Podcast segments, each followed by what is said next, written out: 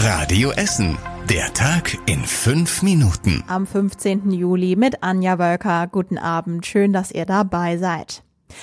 Einen positiven Corona-Fall, den gibt es jetzt in einer Kita im Südostviertel. Ein Kind ist an dem Virus erkrankt. Das hat Auswirkungen auf die gesamte Kita-Gruppe des Kindes. Insgesamt neun Kinder und zwei Erzieher müssen jetzt zwei Wochen lang in Quarantäne. Vorsorglich werden auch noch weitere Kinder aus anderen Gruppen getestet, außerdem drei Geschwisterkinder. Die Kita muss aktuell aber nicht geschlossen werden, sagt die Stadt.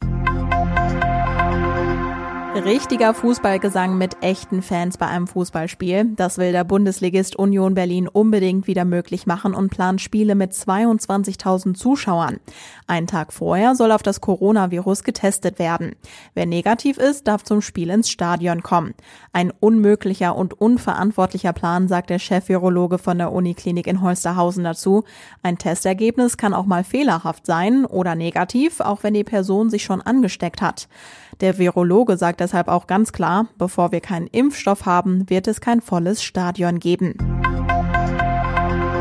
Betrug und Corona, das schließt sich nicht aus. Die Krupp-Krankenhäuser in Ruttenscheid und Steele mussten diese schmerzliche Erfahrung gerade machen, denn sie sind auf Maskenbetrüger reingefallen. Im März hatten sie mit einem Krankenhaus in Siegen 250.000 Masken bestellt. Die sollten auch, anders als in der Zeit üblich, schnell geliefert werden.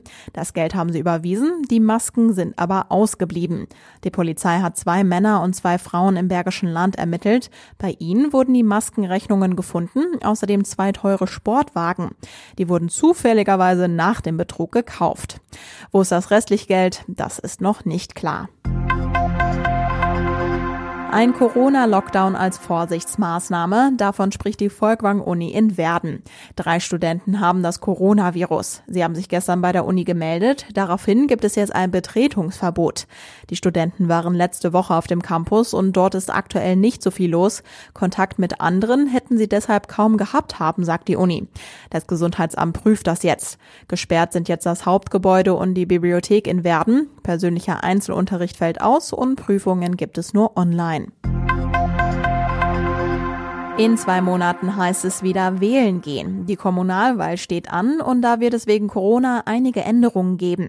Es gibt weniger Wahllokale. Bisher waren es 240. Jetzt sind es 40 weniger, weil nicht in Altenheim gewählt werden kann. Es könnte also etwas voller werden in manchen Lokalen. Die Wahllokale sind in Schulen, öffentlichen Gebäuden oder in Gemeindehäusern. Die sind aber oft nicht barrierefrei. Deshalb steht dieser Hinweis auf der Wahlbenachrichtigung, die ab Mitte August verschickt werden. Wer so also nicht wählen gehen kann, soll sich ans Wahlamt wenden. Und so, wie wir es mittlerweile vielleicht schon gewohnt sind, es gilt Abstand halten und Mundschutz tragen, wenn wir wählen. Wer noch helfen will, der kann sich melden, denn der Stadt fehlen auch noch 500 Wahlhelfer. Alle Infos zur Anmeldung dazu gibt's in unserem Artikel auf radioessen.de. Die Krankenhäuser im Essener Norden sollen erhalten bleiben. Dafür kämpfen einige Essener. Drei Essener wollten dafür ein Bürgerbegehren starten. Das ist aber aktuell nicht zulässig. Die Stadt hat den Text geprüft und sagt, dass er nicht unmissverständlich genug ist. Er lässt zu viel Platz für Interpretationen. Jetzt soll ein neuer Text her. Das Ziel? Die Stadt oder das Land sollen das Marienhospital in Altenessen und das St. Vinzenz Krankenhaus in Stoppenberg übernehmen. Die Contilia-Gruppe als Betreiber will die Krankenhäuser bis Ende des Jahres dicht machen. Und das war überregional wichtig. Deutschlands größter Fleischbetrieb Tönnies darf in Reda-Wiedenbrück wieder schlachten. Die Stadtverwaltung hat den angeordneten Produktionsstopp für die Schlachtung mit sofortiger Wirkung aufgehoben. Apple muss in Europa keine Steuern nachzahlen. Die EU-Kommission hatte Apple auf 13 Milliarden Euro verklagt. Das EU-Gericht findet das nicht gerechtfertigt. Apple hat die Steuern offenbar in den USA bezahlt und müsste sonst doppelt zahlen. Und zum Schluss der Blick aufs Wetter. Der Tag geht mit einem Mix aus Sonne und Wolken zu Ende. Dabei bleibt es trocken. Heute Nacht sinken die Temperaturen auf 14 Grad. Morgen müssen wir uns wieder auf Regen einstellen. Dichte Wolken sind am Himmel. Zeitweise gibt es einige Schauer bei maximal 16 Grad.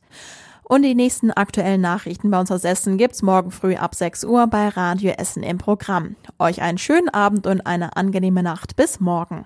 Das war der Tag in fünf Minuten. Diesen und alle weiteren Radio Essen Podcasts findet ihr auf radioessen.de und überall da, wo es Podcasts gibt.